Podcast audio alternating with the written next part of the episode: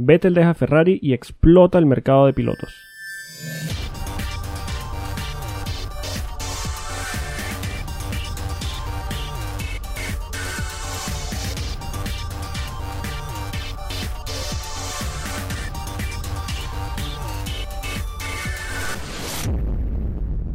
Bienvenidos a un nuevo episodio de Efecto Coanda. Estamos en el episodio número 52 y hoy nos vestimos de gala. Recibimos nuevamente a nuestra querida amiga y compañera María Gabriela Manso, Gaby Manso, periodista de Motos por Latinoamérica. Gaby, ¿qué tal? Hola Alex, ¿cómo andas? Siempre un gusto volver a casa. Bueno, las puertas, te lo hemos dicho, están de sobra abiertas y un placer de nuevo tenerte por acá. Y bueno, como todas las semanas, eh, nos acompañan los señores Rubén Carballo y Alex Reyes. Señores, ¿qué tal? Muy bien, y por mi parte un placer coincidir con Gaby, que es la primera vez en este podcast que yo coincido con ella, y encantado. Gracias Rubén, igual. Eh, hola Alex, hola Rubén, hola Gaby, buenos días, buenas tardes, buenas noches a todos los que nos acompañan en este episodio, en este podcast, en esta cuarentena, en esta pandemia, en este, bueno, en este planeta que está vuelto loco. Eh, es verdad, sí, es primera vez que, que Rubén y, Gaby se eh, juntan porque la vez que la tuvimos aquí eran los la, famosas mil carreras de la Fórmula 1 que fue un desastre, pero bueno, ese es otro, ese es otro de historia. Y Gaby, siempre un placer tenerte aquí, no nada más están las puertas de la casa las que están abiertas, las puertas, las ventanas, el desagüe, eh, hasta, hasta el, el, cuartico atrás, puedes pasar atrás por el cuartico atrás, no hay problema. Gracias, gracias. Como dicen, el, buen hijo siempre vuelve a casa. Bueno, este es como mi casa. ¡Ay, qué linda! Gracias. Yo creo que esta, esta semana de vacaciones nos afectó. No sé si es que estamos más alegre o, no sé qué está pasando por aquí. Nos revivió. tanta noticia nos revivió. Sí, sí. Eh, ha, sido una semana para estar alegres. ¿eh? Tomamos, tomamos eh, una semanita de vacaciones y la Fórmula 1 se enciende.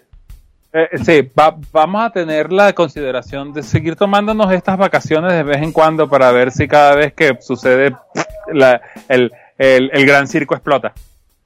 Lo bueno es que son vacaciones no remuneradas. Ajá, eh, vamos a empezar con, el primer tema. Eh, por supuesto, yo creo que es el, tema más importante de la semana o de las noticias que han salido hasta ahora, que es que Sebastián Vettel decidió no renovar con Ferrari después de que el equipo llegara a hacer hasta dos ofertas al 4 veces campeón del mundo.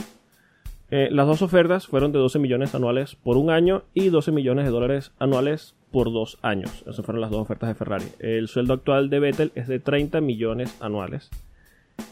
Eh, quiere decir que estaba buscando una reducción de sueldo bastante importante y no sé qué también se haya tomado Vettel eh, este, esta oferta de renovación. Se habla de despido indirecto que estoy en parte de acuerdo, pero bueno. Medios españoles dijeron que al final Ferrari no le había hecho ninguna oferta al alemán, pero esto no fue así. Eh, solo están tratando de darle un poquito más de epicidad al fichaje de Carlos Sainz al decir que siempre fue la primera opción, pero bueno, ya, ya vamos a hablar de Sainz. Quiero saber su opinión sobre este hecho específico. Eh, ¿Creen que Vettel no renovó solo por el tema monetario? A ver, me, atrevo a empezar yo. Eh, yo creo que no solamente fue lo monetario. Eh, él deja claro en un comunicado como bastante sentido, un, comunicado que, deja como en evidencia mucho sentimentalismo también, o por lo menos así lo, percibo yo cuando habla de que eh, este tiempo nos ha hecho reflexionar, el tiempo de cuarentena y, como que se pone sobre el papel otras prioridades también. Eh, se habla mucho que además del tema económico, es que no le ofrecen, como, como dijiste en las dos opciones, no hubo una tercera opción con los tres años de contrato, que es lo que viene acostumbrado a hacer. Sí. Eh, si bien en julio cumple 33 años, eh, vienes con, con, con, el respaldo de cuatro títulos encima, eh, años en Ferrari sin lograr los objetivos, y es como que Vettel no estaba en condiciones de, de exigir más, digamos. Es como que aceptabas lo que te están dando o te vas, como se termina yendo. Em, se devaluó, se devaluó bastante, me parece, eh, su, su, imagen, su, no sé si su prestigio, pero por lo menos cómo lo percibimos en 2019 cuando llegó un Leclerc que arrasa contigo. Eh, y eso también tiene que pegar, o sea, no, no solamente lo económico, entre los tres años de contrato, sino algo también en la moral que te diga, hey, esto quizás no es lo que, lo que me convenga hacer, lo que, o, someterse uno o dos años más con, con esas condiciones de contrato a un Leclerc que lo está aplastando. Sí, sería como aceptar que ese momentum que traías con los cuatro campeonatos se ha perdido y dolería un poquito más si estás en Ferrari, claro. Sí, exacto, como que ya asumir que, su momento pasó. Igual, eh, personalmente a mí no me gustaría que se fuese, aunque seguramente lo hablemos un poco más adelante, qué, pasará con él. Eh, yo creo que la Fórmula 1 pierde si, si Vettel se retira. Eh, tampoco lo veo, eh, y es, el, el, es la, la, piedra de trabajo, tampoco lo veo yéndose un Renault eh, para, para ser sexto, séptimo con suerte. Eh, no, no creo que, que de Ferrari te vayas allá así. El resto de las plazas que le quedan, aunque el mercado está súper abierto, son, las opciones son limitadas. No sé a ustedes qué les parece la, la dupla con, con Mercedes, como, como se ha como han corrido rumores, pero yo lo veo bastante alejado de la realidad. Sí. Muchachos. Sí, bueno, sí, bueno, eh, hay, que estar consciente de una cosa. Eh, Sebastián Vettel no te va a ir a correr a un equipo de media tabla. No te va a ir a correr a un McLaren, no te va a correr a un Renault, gracias a Dios, porque ahí sí lo perdimos. Este, no te vaya a correr a un Haas, gracias a Dios. Pero eh, eso le, le cierra las opciones, porque entonces eh, nada más le queda, si él quiere un equipo que sea de característica top eh, y de Ferrari viene, entonces te queda Mercedes. Y, bueno, sería una combinación explosiva tener a Sebastian Vettel y Lewis Hamilton peleándose eh, cabeza a cabeza lo que queda de, este tipo de fórmula y, a ver quién es el que va a ser el, o el, o el reinicio de la, de la guerra, ¿cómo es? De Civil War, como lo, lo plantearon en la época de Hamilton y Rosberg. Y eh, Red Bull, que ya Red Bull dijo que ellos no podían, eh, porque primero le están dando todo lo que tienen a Max Verstappen y segundo, eh, no tienen la capacidad económica para este pagarle. Eso fue las últimas, lo último que se escuchó de Helmut Marco. Entonces, realmente eh, hasta creo que el mismo Vettel lo dijo, que si era Mercedes o nada, pero Mercedes eh, a, nivel de publicidad va a ser muy bueno, pero realmente me, parece que es un que es una locura. Lo otro es que se invierta en el proyecto de eh, Aston Martin, el proyecto de Papastrol, pero es un proyecto que yo lo veo a largo plazo, o sea, ni siquiera estamos hablando de uno, dos, tres años, estamos hablando Uf, para adelante. Sí.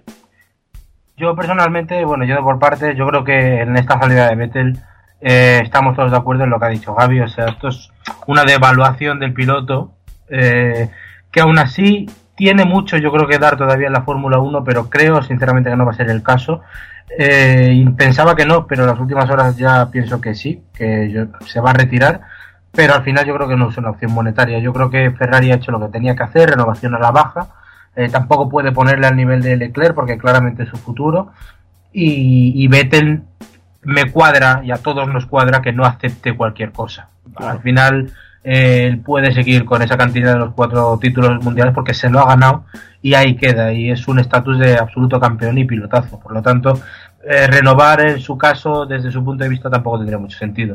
Y en cuanto a su futuro, mi gran opción era McLaren Tal vez si McLaren se volvía loca y decía, bueno, tenemos todavía Lando que es igual nuestro futuro, es como Leclerc, pero tal vez necesita un piloto curtido al lado para, eh, para estar ahí.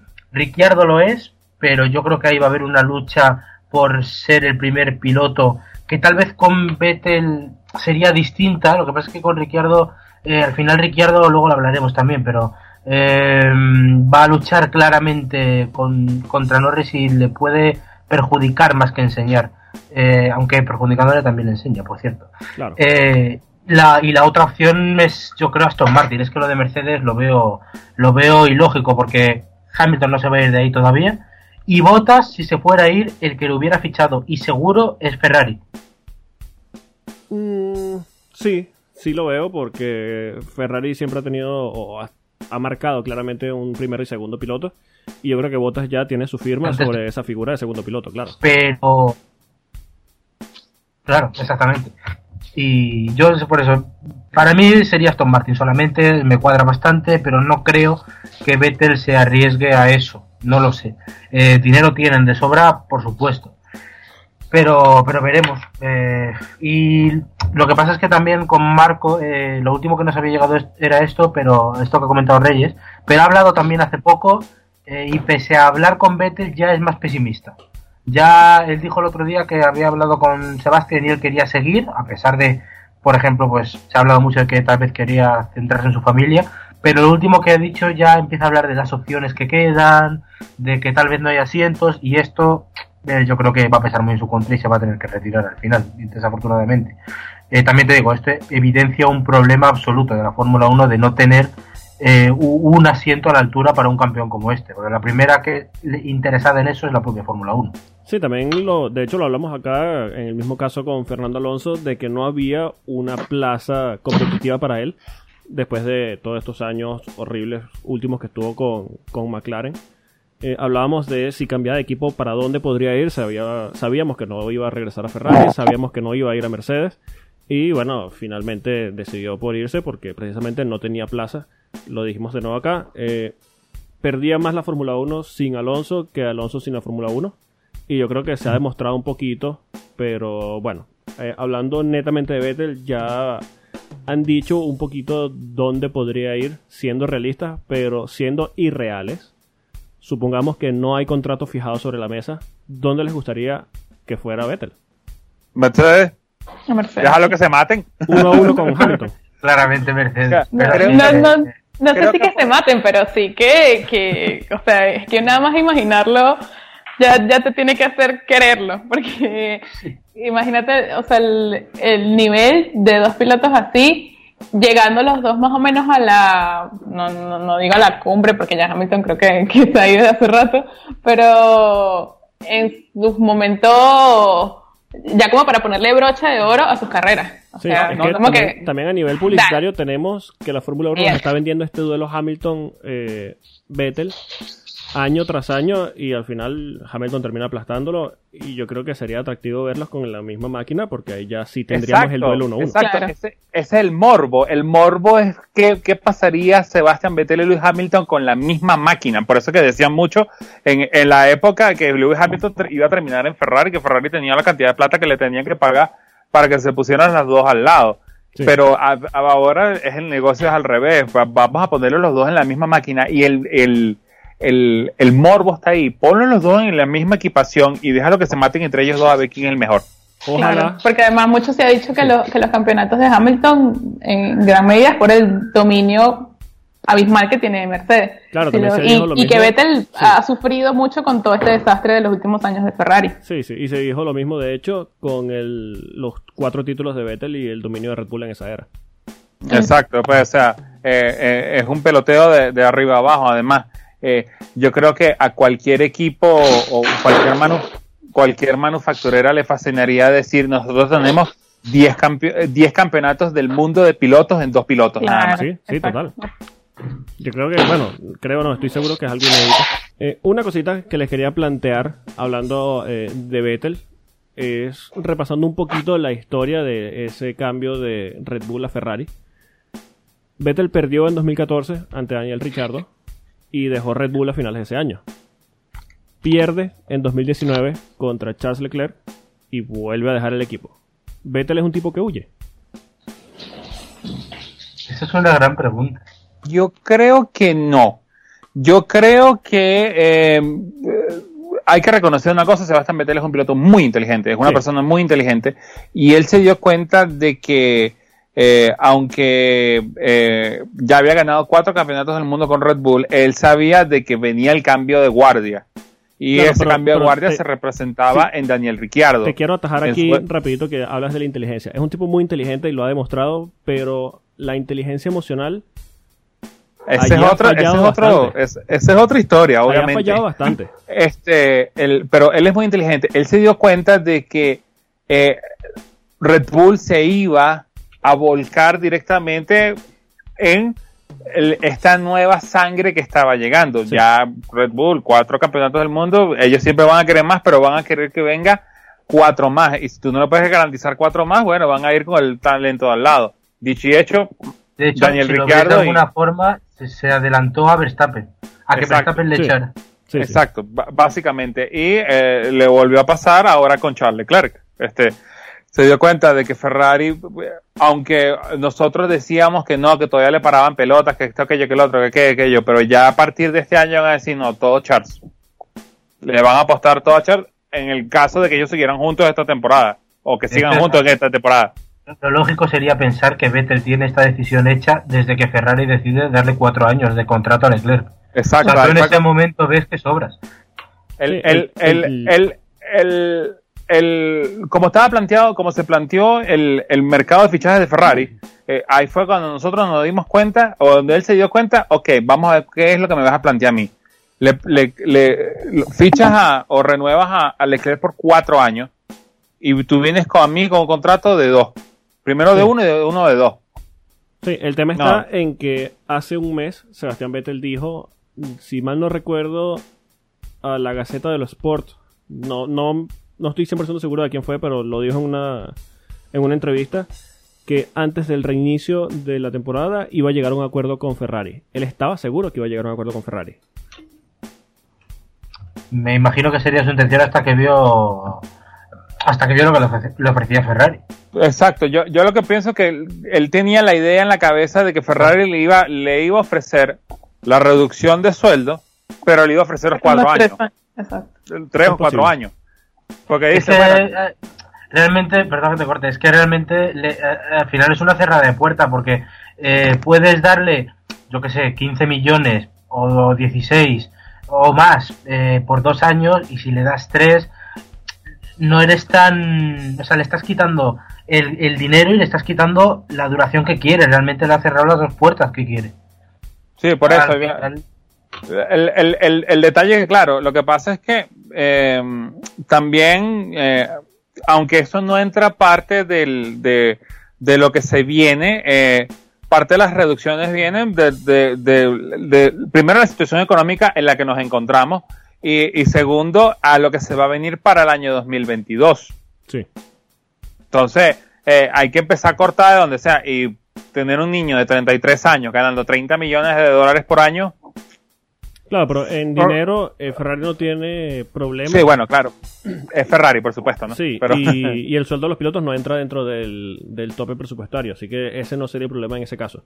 Yo creo que es un poquito lo que dice. Ven que Vettel no está tal vez a esa altura que pensaban que, estaba al ganar los cuatro títulos. Es un piloto, parece que cada vez más propenso al error. Es un piloto que se ve que bajo presión eh, falla bastante. Y tal vez ante este nuevo cambio de reglamento y, tanta sangre fresca, útil y buena dentro de la Fórmula 1, eh, Ferrari quiso renovar, claro. ¿Sabes, lo que pasa? perdona porque también, es que estamos hablando ya para 2021, pero se nos olvida que queda una temporada 2020 que va a ser muy atípica. Muy incómoda. Y lo lógico es pensar que Leclerc casi va a pasar por encima de Vettel, pero ¿quién te dice a ti que Vettel no sale con toda la rabia y de repente está al nivel que estuvo en Singapur, por ejemplo, o en Rusia? Bueno, de hecho, la grandísima leyenda histórica de la Fórmula 1, Pastor Maldonado, dijo que en la situación de Vettel que, ya sabiendo que se marcha del equipo y demás, que él no obedecería eh, órdenes de equipo. Y tiene lógica, tiene sentido. Bueno, pero eso lo ha hecho ya estando todavía con un año de contrato. Ojo que esto, esto no se escucha siempre. Razón tiene Pastor Maldonado. Exacto, acelera, Pastor, pero bueno. hay, hay una cosa también y es como un cambio de, discurso que hubo en Ferrari desde diciembre, poco antes de la renovación de, Leclerc, a lo que tuvimos esta semana.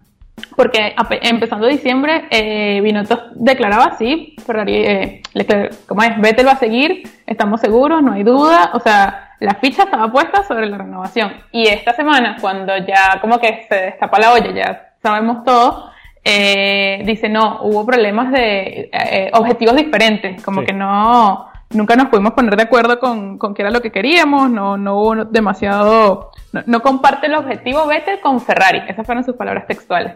Entonces, más allá de, la, declaración política que sabemos que hace Ferrari, eh, diplomática de decir sí, queremos continuar sin, sin buscar demasiado escándalo, eh, fueron cinco meses, poco más de cinco meses con, con un cambio drástico de, de, por lo menos de lo que dicen, de lo que, obviamente las fichas se le ponen a Leclerc a futuro y, y con eso cierran, como que cierran filas en, en cuál es la prioridad.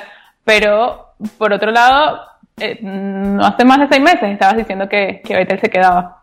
Bueno, yo creo que si a un equipo en particular no se le puede creer lo que dice o se le cree la mitad o menos, es precisamente a Ferrari porque es Ferrari.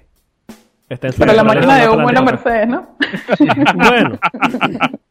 Pero es una cosa, pero es que los de Mercedes lo hacen porque sí y estos lo hacen porque no saben hacer otra cosa. Eh, eh, claro. Eh, pero aparte, Gaby trabajando por Latinoamérica y todo, la queremos mucho, pero ya está agarrando las malas mañanas nosotros. la, la venta de humo. Sí, sí, sí, Bueno, pues, vendamos humo, pues, ¿cuál es el problema? Y bueno, para plantear el último punto de que, bueno, lo, hemos tocado, pero sobre el tema de, de, de Vettel, se acabó la carrera de, en la Fórmula 1 de, de Vettel. Yo creo que sí. No al mismo tiempo, chicos, por favor. bueno, el consenso fue que sí. ¿Tú qué piensas, Reyes? Es, difícil, es difícil de decirlo. Eh, claro, lo que pasa es que lo que él plantea, él, está pidiendo cosas que nadie le puede dar. Este, oye, a mí me encantaría que se quedara Sebastián Vettel por lo menos dos años más.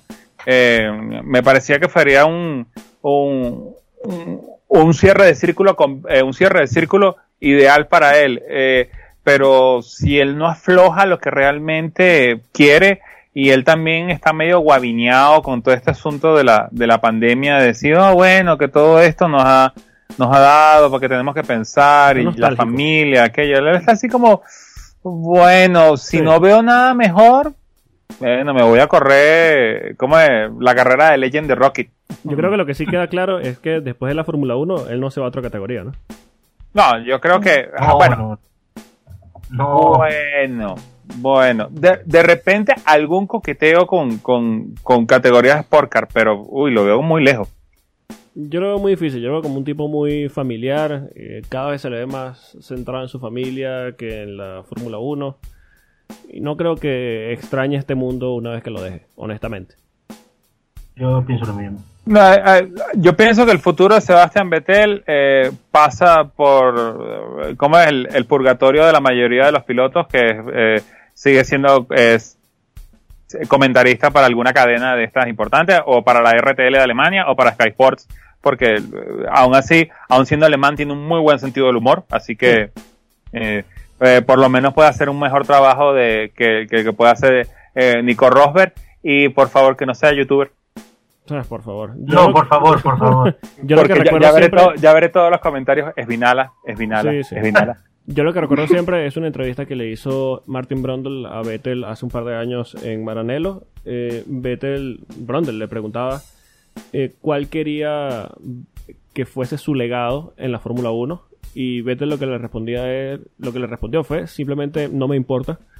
No me importa dejar un legado no me importa si lo dejo no me importa si no lo dejo. Eh, simplemente estoy aquí para disfrutar y, eso es todo lo que quiero. Entonces mm, por eso digo que no lo veo más allá de la Fórmula 1 en otra categoría. Ni siquiera lo veo como comentarista, honestamente, tal vez como invitado. Pero yo creo que una vez que él deje la Fórmula 1, se alejará completamente de este mundo. Y bueno, un personaje importante que perderemos, estoy seguro. Es como un, es como un Kimi Raikkonen también. O sea, exactamente. nadie ve a Kimi haciendo alguna otra cosa más que algún rally, alguna. Kimi sale de la Fórmula 1, no por ahí, pero no lo ves más allá de la Fórmula 1 y tampoco eh, lo dicen abiertamente que la Fórmula 1 no es el fin del mundo, o sea que cuando se vayan se irán y ya está, que tampoco es que sus vidas, eh, declaración política igual, pero sus vidas no, no están totalmente girando alrededor de la Fórmula 1. Bueno, aquí me le preguntaron qué es para él la Fórmula 1 y él dijo, un hobby.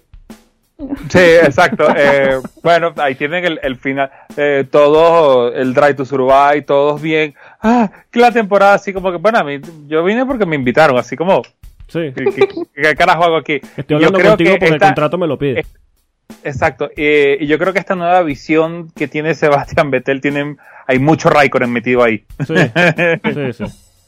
Y bueno, ya para pasar al segundo tema, un tema trae al otro. Eh, incluso antes de hablarse de la renovación de Vettel, cuando el piloto alemán estaba teniendo malos resultados con Ferrari, ya se empezaba a hablar de su sustituto. Y entre ellos siempre aparecía el nombre de Carlos Sainz y Daniel Ricciardo. Eh, al final, el equipo italiano se decidió por el español, en lo que a mí me parece un movimiento correcto pensando a futuro. Hay que tener claro que Ferrari no es un equipo que acostumbra a cambiar mucho de pilotos. Eh, Sainz no va a ser un interinato. Eh, en los últimos 14 años, en la era post-Schumacher, solo Massa, Raikkonen, Alonso, Vettel y Leclerc se han vestido de rojo. Así que, ¿les parece que Ferrari tome la decisión correcta con Carlos o hubiesen preferido que escogiesen a Ricciardo en este caso? Ah, ninguno de los dos. ¿Cuál hubieses escogido tú? Yo a Giovinacci por muy, por muy Uh. blan- eh, Uh. blando, blan- sí, o sea, sí, realmente por muy poco hecho que esté, Giovinacci, porque me parece que Sainz es tan buena opción que va a ser un problema. Y si queréis, eh, luego me extiendo. ¿Lo dices por dos gallos en el mismo corral? Sí. Eh, o sea, bueno, si quieres te lo explico ya la, la teoría. O sea, yo creo que eh, no, no, no puedes meterle ahí a Sainz porque Sainz es un gran segundo, Sí. mejor que Ricciardo, Total. pero en otra época. O sea, estás cogiendo al mejor del resto, al que viene eh, con un podio, con ese, ese McLaren. Al líder de Eh, McLaren. Alguien puede... ¿Cómo? Al líder de McLaren. Sí, sí, al líder de McLaren, al que, al que les ha devuelto al podio después de muchos años, a, a, a, a- joder, a- al, al grande más allá del resto, ¿no? Sí, Al mejor después de, de los mortales, ¿no? sí. ¿Alguien cree de verdad que va a tragarlo de segundo piloto? Porque yo creo que no. O sea, aquí ya están empezando a decir que sí, pero que, o sea, que no va de segundo piloto, que va a luchar con Leclerc. Eh, en parte lo entiendo porque ya aquí hay que desestabilizar. De hecho, desde que se anunció el fichaje aquí en España, Leclerc, que era tan querido, va a ser el enemigo público número uno Total. porque esto funciona así. Eh, y ya me imagino que las retransmisiones de Movistar este año le darán suficientes palos para preparar el terreno. Sí. Pero aún así yo me creo que Carlos Sainz vaya directamente a, a luchar con Leclerc. Y en, otro, en otra época, por ejemplo, en la época Bene me creo que Ferrari le deje las cosas claras. Pero con Binotto al mando, me creo que le diga que, que le, que le deja luchar y al tío que ha luchado, al tío que han fichado por cuatro años, pues le dejen vendido contra Sainz. Eso sí me lo creo. Mm, sí, sí. de- bueno, de Ferrari se le puede esperar, honestamente. Claro. Y me parece que lo que necesita Ferrari por fin, después de tantos años de ridículo realmente, y el único que te puede salvar de ese ridículo es Leclerc, es tranquilidad. Y han Sí. fichado la opción menos tranquila de todas. Pues, eh, puede ser peor, puede haber sido Ricciardo. Sí, por eso no estoy tranquilo, porque Ricciardo, de hecho Ricciardo en McLaren me parece una opción de aquí a dos años súper potente. Sí. para cualquier cosa, ¿eh? Eh, eh, Yo- que tiene. eh, ajá, adelante, Gaby, disculpa. No, no, perdón que te interrumpo. No, no, no, no, no, pase, pase, pase, pase. que le- para agregar algo a lo que decía Rubén también, eh, yo creo, o sea, porque nadie ve a Sainz como, como que, toma, vas a ser el segundón o vas a ser el, ¿cómo lo decían? De botas, el wingman. El wingman. Creo que era. Eso. Este, no, nadie lo, lo ve con ese rol porque ni, ni él mismo se verá como encasquetado en esa posición. Sí. Yo creo que se va a como a mm, aclarar el panorama más, porque en el contrato obviamente no lo va a decir, no, no, él no está fichado como, como un segundo piloto. Eh, es el rendimiento en pista. O sea, cuando, cuando realmente se miran los dos y ya toque a Ferrari, eh, eh, eh, puede que sea un desastre más bien, y la, como, como hemos dicho, el tema de la estrategia con Ferrari, pero cuando toque sentarse a ver quién de los dos tiene mejor rendimiento y en- en- directamente en pista, más allá del contrato, y que la, la SF1000 sirva, ahí es cuando va a llegar el dolor de cabeza de Ferrari y cuando van a tener que decir si, si va a ser más complicado todo para Leclerc eh, o si va a tener la, la puerta más abierta con, con Sainz peleando atrás. La otra que es, Leclerc tiene dos años en la Fórmula 1. Ya es líder de, de Ferrari. ¿Está para ser líder de Ferrari? Sí, de sobra. Sí, sí. Incluso teniendo Eh. un compañero, entre comillas, que va a ser segundo piloto como Sainz con muchísima más experiencia. De sobra. Y yo quiero pensar que en pista eh, el propio Leclerc por talento, que no digo que Carlos no lo tenga, pero creo que eh, claramente el Charles está un paso por encima, creo que va a dejar las cosas claras. Pero como esto funciona así, nunca aquí nada es 100% seguro, quien te dice a ti que Leclerc no empieza un poco mal, eh, Sainz se viene arriba, se adapta perfectamente al coche y tienes un problema. Eh, Ferrari, eh, igual, yo qué sé, es que me, la creo que a la cuarta carrera le digo a Carlos, si las tres anteriores han ido mal para Charles, decir, venga, a ver qué sabes hacer. Y ahí ya tiene Ferrari un lío para toda la temporada, ¿eh? Porque es Ferrari, no por otra cosa. Eh, sobre todo, eso que plantea Rubén tiene mucho punto, porque em, si tú me dijeras que es un equipo como Mercedes, donde está claramente marcado, pero eh, le puede suceder como le pasó en la época con Rosberg y Hamilton, que Rosberg siempre estuvo para ser, para ser un piloto segundón, hasta que tuvo esa temporada que Mercedes no podía hacer más nada, decir, bueno, déjalos pelear.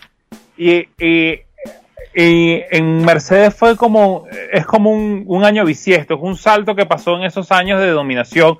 En Ferrari es como, te puede pasar más a menudo, pues, o sea, de repente en cuatro años te puede pasar eh, te puede pasando. Pero eh, yo, por mi parte, yo sí veo a Carlos como, como, como el reemplazo ideal.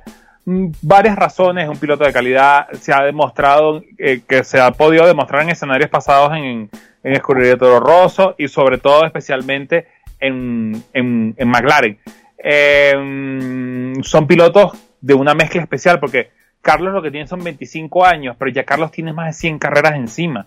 Entonces, tiene esa mezcla de juventud con, con experiencia que te va a ayudar mucho en el momento que cuando ya tú estés en el tope de tu carrera, supongamos 3, 4 años más adelante, eh, oye, tienes toda la experiencia y el bagaje encima que te va a terminar. Eh, al final de cuentas, Carlos ah, en su época, eh, en Toro Rosso y en, y en Renault, siempre alcanzaba a sus rivales, o sea, a nivel de clasificación, si los ponemos a, a jugarlo con los numeritos.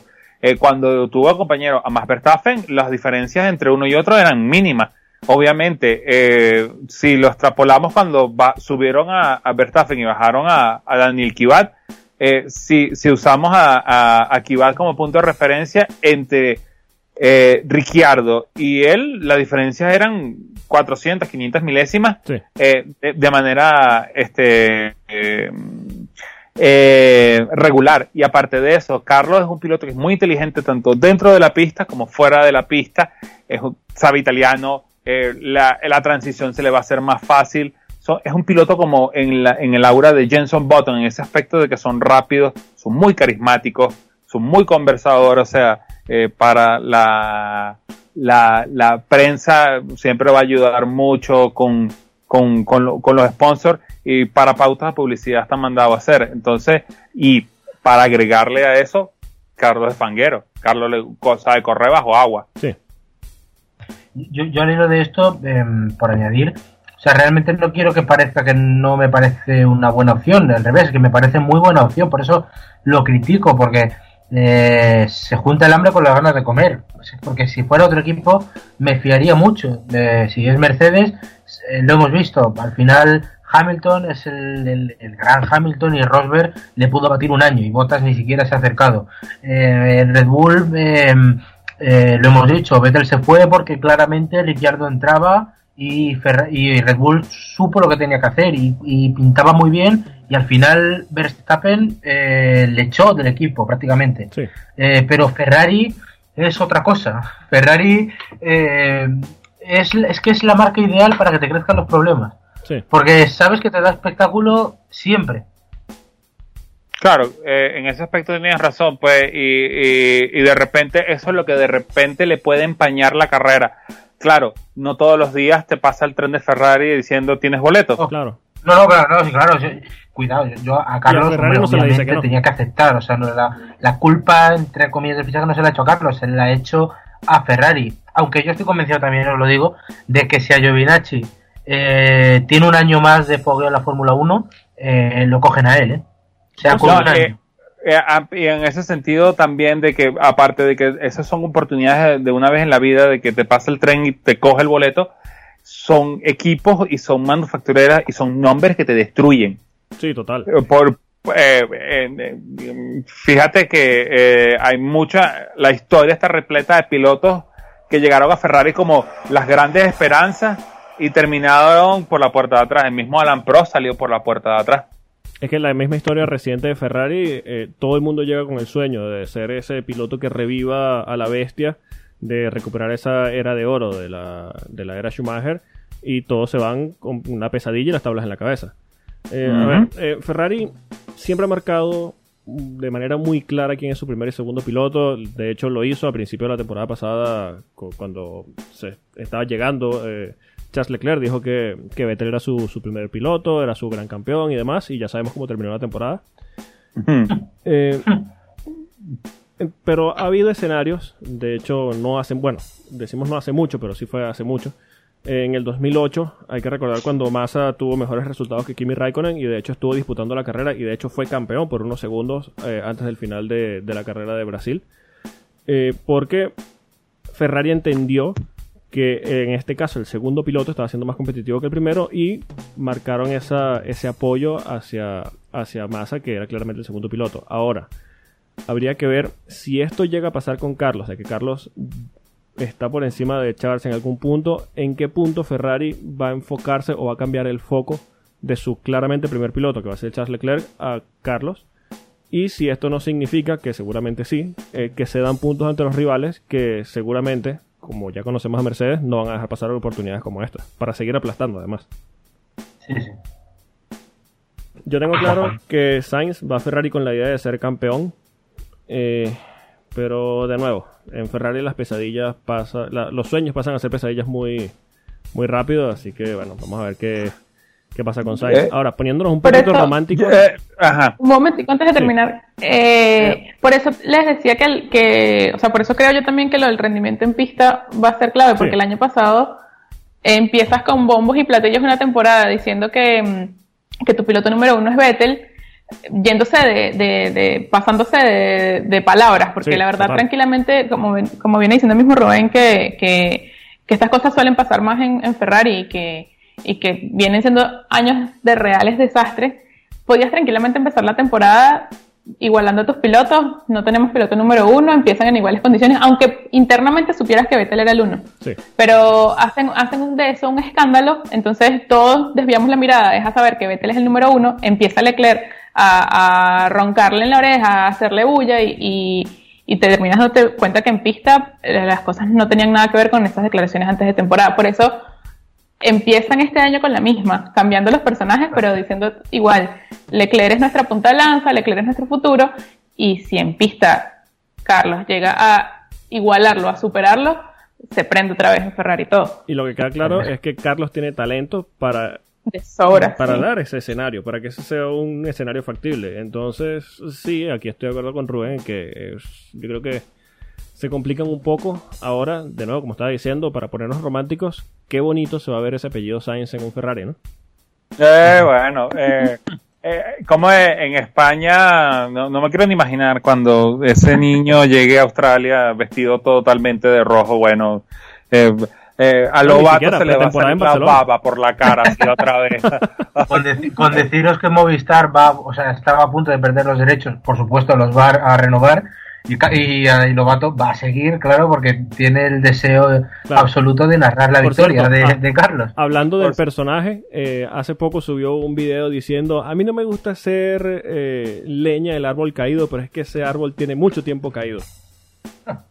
Coño, maravilloso. Un saludo, Lobato, que me estás escuchando. Sí, sí, un saludo, jovencito. Este, yo, para terminar yo con el asunto de Carlos Sainz, eh, eh, hay que recordar que primero Carlos Sainz es un piloto, eh, es bueno, es muy inteligente y él sabe cuál es su posición dentro del equipo. Pero si le das la oportunidad de que brille, no la va a soltar. No la va a soltar. Y entonces, en vez de tener la guerra plateada, tendremos la guerra escarlata. Claro, ojalá sea emocionante y sea competitivo en punta, no que no se esté matando Ferrari mientras los dos Mercedes van solos adelante. Sin, ah, bueno, por supuesto. Ferrari siempre la va a cagar en la estrategia, no importa cuando lo leas, no importa cuando lo diga. Históricamente, eh, cagando en la estrategia, trademark. Exacto, un, te un debo, saludo a Iñaki Rued. Un saludo a Iñaki Rueda, que seguro nos está escuchando. y, y te, de- y te debo mil pesos, eh, Gaby, pero que esa marca es registrada tuya. Claro, no, no puedes estarlo diciendo así. Sí, sí, total, total. Cuidado, cuidado con el robo de tweets. Entonces tendremos la, la guerra escarlata entre Esvinala y Buenos Días Footboy. Eh, bueno, ya hablando del mercado de pilotos, todos estos movimientos de, de los que hemos estado hablando, con Carlos Sainz yendo a Ferrari, Daniel Ricciardo tomando su lugar en McLaren, eh, queda un asiento libre en Renault. ¿Qué creen que pase con ese lugar? Inicialmente, inicialmente se habla de dos nombres que apuestan por esa silla y son Fernando Alonso y Nico Hulkenberg. Se ha hablado de que Vettel también podría entrar a ese lugar, pero ¿lo ven en Renault? ¿Qué podría buscar allí? No, no, a, me- a menos de que sea una... Pero es que eh, es lo que veníamos hablando. Ya Vettel, cuando le pregunta cuál es tu legado, me sabe a mierda el legado que dejé yo aquí en la Fórmula 1. ¿Tú crees que Vettel vaya a correr a que le paguen 20 millones de dólares en dos temporadas en un carro que no sirve en Renault? No, No. Y si Renault No, tuviese, y si Renault tuviese algo atractivo, que tú dices, mira, le presentó esto a Vettel y fue atractivo, Ricciardo no se hubiese ido. Además, lo que pasa es que nosotros no nos, damos, no, no nos hemos dado cuenta, o sí nos dimos cuenta, pero no, no, no lo hemos querido aceptar. Básicamente Renault es una puerta, eh, es una puerta giratoria de pilotos. Sí, total. Entran y salen. Entran y salen. Yo no veo a Nico Hulkenberg ahí, eh, por mucho de que él quiera una segunda oportunidad para regresar a la Fórmula 1 para probarse. Eh, hay mucha gente que lo quería en Ferrari porque decían que era el piloto 2 perfecto. Y Yo entre ellos, yo, yo era uno de los primeros que decía, Nico Hulkenberg tiene que tener una oportunidad por lo menos, porque aparte de eso, volvemos al asunto, se juntan el hambre y las ganas de comer. Ferrari necesita un segundo piloto y Nico Hulkenberg necesita un equipo que le dé victorias y podios para sacarse ese mono que tiene en la espalda. La verdad es que hubiera sido la mejor opción posible. Por su- Ahora por que su- lo estoy pensando. Ahora, si Hulkenberg hubiese seguido como piloto activo, Sí. Sainz llega a Ferrari. No, no, no, no, no. no. Yo creo Ahora que mismo Hulkenberg estaba en Ferrari, seguro. Sí, seguro. Sí, bueno, eh, em, no tanto, sí. no tanto ese aspecto de que Sainz hubiera terminado en Ferrari. Eh, sigamos la misma historia, pero como el piloto activo, McLaren se hubiera decantado por Daniel Ricciardo o Nico Hulkenberg. O sea, que, que, le hubiera preferido más, Mm, sabiendo lo que tiene al lado. Sí, Yo claro. creo que hubieran preferido a Ricciardo. Sí, yo también creo. Porque tener a un Dan- Daniel Ricciardo es, es- es hasta cierto punto medio cortarle las alitas a Lando Norris, porque hay que, por los próximos dos años, eh, este niño, ah, hay, todo lo que pida hay que dárselo. Es que también hay que tener Pero claro que eso- Norris tiene un año en la Fórmula 1. Por eso, una pero, temporada eh, pero lo mismo, bueno, Charles tiene dos, todo eso, Sí. pero son esa parte de esos pilotos nuevos que hay que, hay que dejarlos que se desarrollen para lo que realmente vinieron. Y de repente ahí Hulkenberg hubiera ayudado más porque de repente la experiencia, algo así como lo que están haciendo con Raikkonen y Giovinazzi y Raikkonen con lo que venga de Ferrari. Llámese Robert Schwarman, llámese Mick Schumacher, llámese lo que vayan a subir Ferrari de, de, de GP2 para montarlo en el Alfa Romeo. Este, era, era un piloto de que tú puedes decir, mira, las cosas son así, se hacen de esta manera, aquello, lo otro. Además, hubiera sido eh, el sentido del humor de, de, de Nico Hulkenberg con el de Lando Norris hubiera pegado, pero ahora esta combinación de estos dos, bueno, Y ves a Vettel tapándole las cagadas a Cyril Bull. Es que eso te iba a decir, por cierto. Em, hablando de. En primer lugar, yo quiero felicitar a dos jefes. El primero, Christian Horner, que debe estar riéndose, y me alegro Total. mucho en la cara de Abitebul. debe estar Eh, pegado de la risa. ¿eh? Sí, Total, y merecidamente, porque Sí. madre mía. Como ole, ole. O- ole. Y el segundo, eh, yo quiero volver a remarcar, ya todos somos muy fan eh, de él, y yo especialmente, la verdad, Zach Brown, menudo equipazo te Sí. has montado. Total. Y, y- y yo ese equipo lo pienso en 2022 y me da unas ganas con ese motor Mercedes y ese coche ya puesto bien que lucha por podios y victorias. O sea, me parece que él solo ha traído la gloria a McLaren otra vez. Sí. Y, y Sí. me parece que tiene es un hombre para ser eh, fue- no quiero decir una barbaridad, pero ser alguien muy grande en McLaren, el propio Sakuraun, el propio Ron Dennis probablemente. O sea que muy Uy. fan. Sinceramente, ojalá lo sea. le, le veo mu- muchos años allí y controlando también lo que hagan en Estados Unidos y le veo como, además, con una vitalidad, no sé si os pasa, yo le veo ahí sonriendo y, con ganas de trabajar y de hacer y de... Se le nota pasión por devolver a McLaren a lo que era antes. Sí, claro. Eh, además, muchas veces debes hablar y dice, no, es que yo entro aquí y veo los coches de Sena y me motivo. Y yo, por ejemplo, cuando veía a Eric Boulier, eso no me lo creía. Pero le veo a él y sí. Eh, yo no, yo, yo te tengo que atajar ahí. Eh, yo creo que no es que le va a llegar al nivel de, de Ron Dennis. Va a ser todo lo que Ron Dennis no le dio la gana hacer. Porque Ron Dennis tenía, tenía la infraestructura para hacer McLaren grande, pero nivel, a nivel Ferrari. En el sentido de que tú dices Ferrari en cualquier parte del mundo y todo el mundo sabe de lo que estás hablando. Bueno, no hay que quitarle méritos a lo que consiguió eh, tampoco Ron Dennis. No, bueno, por supuesto. Pero, es que pero, ya, pero ya en los últimos años se le fue mucho. Sí, sí, sí, total. total. Yo, entiendo lo que quiere decir Reyes. o sea, donde, donde, donde ha fallado, o sea, Ron Dennis es un genio, pero donde ha fallado Ron Dennis, Zach Brown ha sabido hacerlo. Sí, sí, total, total. Y que eh, eh, Zach Brown también logró como capitalizar el, el tema de los líderes técnicos dentro del equipo. O sea, supo como mover fichas, supo eh, les, salió todo bien y eh, iba a decir algo más a lo que, lo que han dicho antes, que ellos mismos dicen que hace tres años estaban buscando a Richard, que luego, bueno, se terminó yendo a Renault, terminó haciendo otros cambios, pero apenas se liberó el, el, asiento que ya sabían, porque él dice que incluso desde diciembre ya habían permitido que Sainz estuviese en conversaciones con Ferrari. Eh, cuando ya se plantearon esa posibilidad de que Sainz saliera, el, número uno, el que sabían que iba a entrar era, era Richard. Además, el, proyecto que tienen con Mercedes es para en, dos, tres años tener otra vez a McLaren arriba, cosa, eh, escenario muy diferente, eh, comparando ambas crisis, la de Ferrari con la de McLaren, cómo, los, cómo uno directamente supo mejorarlo exponencialmente y los otros siguen intentando remarla, pero, pero con, más cuesta arriba, más complicada. Sí, lo he dicho acá, eh, tú hablabas de los fichajes en el área técnica y lo de fichar a Andrea Seidel como jefe de equipo ha sido bestial. No, no, no, creo que ha sido de todas las contrataciones que ha tenido Zach Brown en, de su llegada a la Fórmula 1, creo que traerse a Andrea Seidel del proyecto de, de WC de Porsche, creo que fue lo mejor. Y a James Kay también. Y a, James Kay, eh, que, que, que trae un Fernando Alonso, que trae su a Lando Norris, que trae a Carlos Sainz. Ha sido lo mejor porque es la gente que le va a dar vida al proyecto. Lo demás es que lo que van a hacerlo es eh, llevarlo en ese 10% que le falta, pero el 90% el trabajo de hormiguita lo están haciendo entre ellos. Sí. Y bueno, eh, y todo esto contrasta con Renault, ¿eh? O sea, lo de Renault es un pozo sin fondo. Sí, eh, por favor, yo, yo, yo, yo, todavía me estoy preguntando ¿por qué no han votado, Cyril, a sí, yo, yo tampoco, y sobre eso, eh, hay, claro, aquí se está hablando de que Renault va a seguir eh, vamos a ver con qué piloto. No sé por quién apostáis vosotros. Yo eh, me estoy empezando a creer la opción Alonso. Claro, no sé por qué, porque no, pinta nada. ¿eh? El tema está en que Alonso ha dicho desde el primer día que dejó la Fórmula 1 es si yo vuelvo va a ser para luchar por el campeonato. En Renault no va a luchar por el campeonato. sorry, sorry. por eso, es, que, es, que, es que estoy tratando de unir las palabras de Alonso de pelear por un campeonato en Renault. En Renault con Cyril claro. Es que el problema ya no es Renault, porque Renault por dinero fácilmente podría estar para alcanzar a Red Bull si quisiera. Total. O sea, es Renault, una marca mundial y tremenda, pero Habitable es un desastre.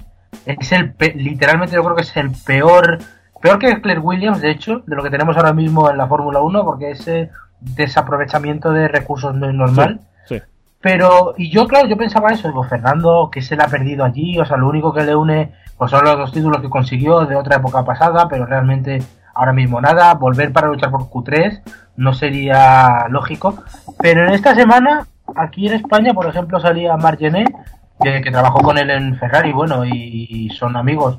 Y dice que se que, cree que va a tener, que vamos a tener a dos españoles, y no se refería a él y Sainz, se refería a Sainz y a otro en la Fórmula 1 el año que viene. Y luego también está Zach Brown, que dice que, que ojo, a Fernando. Ojo con Jaime Garzuari. Ojo con Jaime Garzuari. No, no, por favor, no. ¿Por qué me traen a DJ Squire a esta fiesta? sí, sí, sí. Eh, en, fin. Estoy de eh. acuerdo, no tiene sentido. Y hay un meme por allí dando vueltas que dice que Cyril Abiteboul, no sé qué año, decía eh, Carlos Sainz en nuestro futuro. Después decía Daniel Ricciardo en nuestro futuro. Antes decía Nico Hulkenberg en nuestro futuro. Y ahora está diciendo Esteban Ocon en nuestro futuro. Además, ese, ese, chiste va desde, ese chiste va desde Joylon Palmer en nuestro futuro. Exacto. Exacto. No, no, increíble. Encima el, el, el, comunicado donde anuncian que confirman que Richardo sale, ni, ni lo menciona a en sus declaraciones. Sí, ni lo menciona. Simplemente caso omiso y hablando de la lealtad, de que en estos momentos es como cuando, cuando más se valoran esos gestos leales. Es como, este hombre está en otro planeta paralelo, no se está dando cuenta de nada de lo que pasa a su alrededor. O sea, sí, sí, es cualquiera, a cualquiera le hubiesen ofrecido un asiento de McLaren y se va corriendo. y más si está saliendo de Renault. Aparte que es el peor jefe de equipo que existe en la Fórmula 1. Ahora, eh, ¿creéis que es capaz, por cierto, de dejar a Ricciardo sin asiento si se le cruzan los cables? Mm, no creo que pueda por temas. Yo creo que no llegará, ¿eh? Yo creo que no llegará, pero. De, que puede, puede. Pero de que no lo va a hacer, no lo va a hacer porque si no la demanda que le va a echar al otro, porque bueno, yo tengo un contrato firmado. Sí. Además, eso, eso mismo eh, nos abre un escenario para las 12, 10, 18 carreras, las que sean que van a tener este año, eh, que lo, comentaba Polo antes con, con Pastor, que dice, ajá, le dan una orden le dan una orden a, a Vettel. ¿La cumple o no la cumple? Al mismo Richardo. ¿La cumple o no la cumple? Sainz no, porque bueno, Sainz se va en mejores términos. Claro. Pero, pero, ¿es todo, todo un ajedrez de la vas a hacer o no? Porque no tienes ya nada que perder, por lo menos en el caso de Vettel. Sí, lo que pasa es que en el, paso, en el caso de Renault eh, es distinto porque, ok, eh, eh, tú sabes que Ferrari siempre va a ser competitivo, por lo menos entre sus dos pilotos pero estás llegando con este Ocon que viene parado un año, que lo que viene es este simulador, que tú no sabes si ese niño de verdad está en la capacidad de volver a la Fórmula 1 al nivel con que se fue de la... Eh, ya cuando se fuera que Toro Rosso, no, eh, por Silvia. ha cambiado el nombre de ese equipo 30 veces, como la, mierda esa rosa. como, dice Kimil, el carro ese rosado. La, mierda esa rosa. como se este, llame. Este, entonces, que, que de repente ni siquiera le va a dar la oportunidad de decir, mira, eh, te voy a dar una orden de equipo que tú vas a descumplir, porque capaz que dice, bueno, salvalo.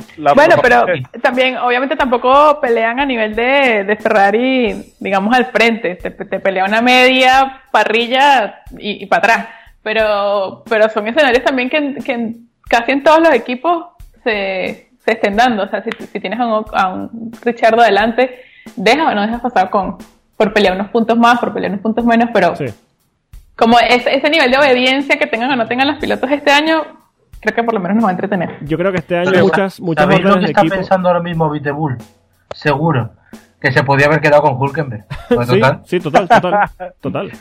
Tendría estabilidad dentro del equipo y dos buenos pilotos. Ahora, este año, en las carreras que hayan, vamos a tener muchas órdenes de equipos con por favorcito al final. sí así como si eres tan bonito, por favor. Coño, porfa. Anda. Que tú bonito. Ahora, volviendo. por all, time sakes. Sí, sí, sí. Volviendo al mercado de pilotos, ¿se podría repetir el tándem Vettel-Kim en Alfa Romeo? No. No lo veo. ¿No? No. No, ya, ya, ya, todo el mundo sabe que el Alfa Romeo es, un, es una silla B de Ferrari y Ferrari necesita esa silla para para mover todo lo que viene abajo que, necesita. O sea, eh, tienen que deshacerse de Giovinazzi, a ver dónde lo meten. Tienen que ver qué van a hacer con Robert Schwartzman, porque esa silla es para Mick Schumacher. Porque falla donde quiera pondrá. Sí, sí, seguro. Esa es otra, o sea, Leclerc cuatro años, como le salga bien Sainz, a ver dónde los metes. Sí. Otra... bueno, pero ah, tú puedes tener ahí a, a, Mick Schumacher, lo puedes tener ahí, mientras lo tengas en Fórmula 1, lo puedes tener ahí tranquilazo, decir, no te preocupes, que en lo que se acabe este ciclo, esa silla es tuya. Sí, claro, mientras él responda con resultados. Exacto, por supuesto. si, si es un bluff, bueno. Sí, otra noticia también importante. Primero que lo hagan GP2, ¿cierto? Exacto, los resultados. Exacto, exacto. Otra noticia importante que llegó durante la semana fue la renovación de Lance Troll con Racing Point que será Aston Martin el año que viene. Así que podemos estar tranquilos ante tamaña duda sobre su futuro y a cuál equipo podría ir. ok, esa es, la, esa es la noticia que a nadie le importa, pero bueno. Yo tenía la duda de dónde podría ir eh, Lance Troll ante estos movimientos. Era una duda genuina. claro está. Está bueno. Bueno, eh, ¿cómo es? Eh, tomando todo con un grano de sal, eh, hay que entender de que Lauren Stroll eh, está ahí porque eh, el hombre es un, es un hombre de negocio. O sea, está bien, él le quiere pavimentar la carrera al hijo, pero si el hijo no le responde, es capaz de dar, mira, hijo, te compré un equipo en el WC para que veas si te interesa. Ya, ya hablando en serio, yo creo que eh, el niño está respondiendo. Me parece que es un piloto, No, no, no. piloto válido y yo creo que se lo ha ganado, más allá de que sea el hijo del dueño. Creo que se lo ha ganado. Eh, Sí, sí, sí, eso es como, eso es como tener la panadería y decir, mira, ¿tú crees que hay alguna oportunidad de que yo sea el administrador de la panadería con el hijo del dueño al lado, no? Sí. Sí. Sí, bueno. eh, lo, lo importante es que, aunque todo estaba bajo contrato, pero oye, ¿cómo escuché que la gente quería que subiera Ferrari eh, Checo Pérez? Sí, pero yo creo que el tiempo Sí. de Checo en equipos de punta, yo creo que ya pasó. Sí, no, ya, yo creo que. Eh, eh, y terminó más que quemado con la gente de, de- De de- McLaren, de sí. McLaren. Yo creo que es el mismo caso que había con Nico Hulkenberg. Si fuesen a tocar a su puerta, ya lo hubiesen tocado. Sí, por supuesto. Este, hay algo que dijo Rubén que, que, que- que quiero traer a la mesa. Según Rubén dice de que Cyril Abibebul es tan malo como eh, eh, Claire Peor, Williams. peor, peor. Que- pero lo, lo pusiste ya abajo en el nivel de Claire Williams. Claire Williams sería tan malo si tuviera el presupuesto de Renault. Mira, yo te digo honestamente, honestamente, esto no lo digo de manera sarcástica, no lo digo como broma. Honestamente, para mí, Cyril Abiteboul es de lejos, Sí. de lejos, peor que Claire Williams. Sí, sí. De lejos. No Bueno, solo por un tema de recursos. Claire Williams tuvo, tuvo dinero y lo, y lo echó a perder, y lo más lo echó a perder en tres años, o dos, peor todavía, pero no tuvo esa cantidad de dinero. A Claire Williams Es se le que ve buena intención. Renault es, es Renault, eh, o sea, parece que estamos hablando de, de otra cosa, pero es Renault. Sí, es Renault. O sea, Y- estamos hablando de una empresa tal vez del tamaño de un Nissan, que es algo gigantesco, es un imperio. Exacto. Bueno, hay que recordar que Renault y Nissan son de la misma marca, son, son, eh, son de- usan el mismo paraguas. Claro. De hecho, Renault, es que fíjate, con todo lo que tiene, Renault no solo no ha hecho un coche bueno, tampoco ha hecho un equipo bueno, ha desperdiciado a pilotazos, sino Sí. que el motor tampoco es bueno y se va a quedar, o sea, McLaren la, la va a dejar, le va a dejar y se va a quedar Renault sola allí, en Francia. Eh, luego hay que decir también, o sea, la Fórmula 1 ha traído Paul Ricard aquí y nos ha colado ese circuito por Renault también. O sea, la importancia es capital. Y aún así, eh, es que claro, estamos hablando de pilotos, eh, porque Habitabull se empeña en seguir, pero a- a- si no fuera por él, yo lo primero que pensaría es que Renault lo va a seguir en la Fórmula 1. Sí. Me gustaría que si sigue, sea sin Abitebul. Y si insiste en Abitebul, que no sigan. Sí, exactamente. Sí, bueno, que, que como habían dicho mucha gente, que Renault continúe, pero que se traigan a Alan Pro. Que Alan Pro con todo y, y- y su proyecto fallido de su propio equipo, Alan Pro es una persona que eh, tiene toda la experiencia, que te deja el mundo, está curtido, eh, tiene eh, los intereses en IDAMS, Y quiere eh, estar Renault allí. IDAMS, y, y sabe cómo moverse en ese mundo, pues, Sí. y no es él, o sea, no es Cyril. Sí. Entonces, eh, eh, podría ser una, una, una alternativa. Por eso que yo decía, cuando ustedes preguntaban, Nico Hulkenberg vuelve a la Fórmula 1 con Renault, mientras esté Cyril como, como jefe de equipo, no. Ahora, para ir cerrando, yo planteo. Hay un asiento libre en Renault. Hay presupuesto. Y hay un post en Instagram de Pastor Maldonado que dicen, ¿y si vuelvo? No. No, mejor dicho, el post dice, ¿quieren que Pastor Maldonado vuelva? No. yo voté. yo también voté. No, Qué desgraciado. no, no. Pastor, saludos. Sí, sí, sí. Eso, eso es como decir, bueno, ¿qué, qué, qué prefieres que regrese a Renault? ¿Vitali Petrov o Pastor Maldonado? Eh, Yo prefiero que se vaya. Igual nada más, nada más Alonso. una temporada con Vettel y Hamilton siendo compañeros de equipo y con Pastor en Renault. No, necesitamos más, no necesitamos más equipo. Sí, no, no, que no compitan los demás. Ellos tres en pista y ya, y se acabó. Listo. No, bueno, es que, es que el, es que el detalle de, de hacer eso es que a Hamilton le va a volver el PTSD de todas Sí. las veces que, Hamil- que Pastor lo trató de sacar en Valencia. Valencia, en Mónaco. No, Ay, mío. Bueno, señores, ¿pedimos la cuenta? Sí, por favor, Gaby, eres la invitada, no tienes que pagar, no te preocupes. Rubén, paga. Venga, perfecto. Pueden seguirnos en Twitter en arroba efecto coanda. A nuestra invitada la pueden seguir en arroba Gaby Manso J. Al señor Alex Reyes en arroba Ethan Gilles y a Rubén Carballo en arroba Rubén Piso DXT. A nosotros pueden escucharnos y suscribirse al podcast en Apple Podcast, Spotify y en todas las plataformas existentes. Cualquiera que, que- usen, allí estamos. Eh, señores, señorita, gracias por acompañarnos en otro episodio de Efecto Coanda. Un gusto, chicos. Chao. Un placer y nada, decirle a la gente que no se malacostumbren que la semana que viene no será tan movida. Lo sentimos, pero seguimos confinados. Sí, sí, eh, la semana que viene regresamos, así que no se preocupen, la Fórmula 1 no va a explotar. Y si explota, tengan por seguro que nosotros seremos los primeros en decir porque no terminaron de votar a Cyril. Para, bueno, Sí, totalmente. Bueno, nos escuchamos la semana que viene. Adiós. chau. Adiós. Chao.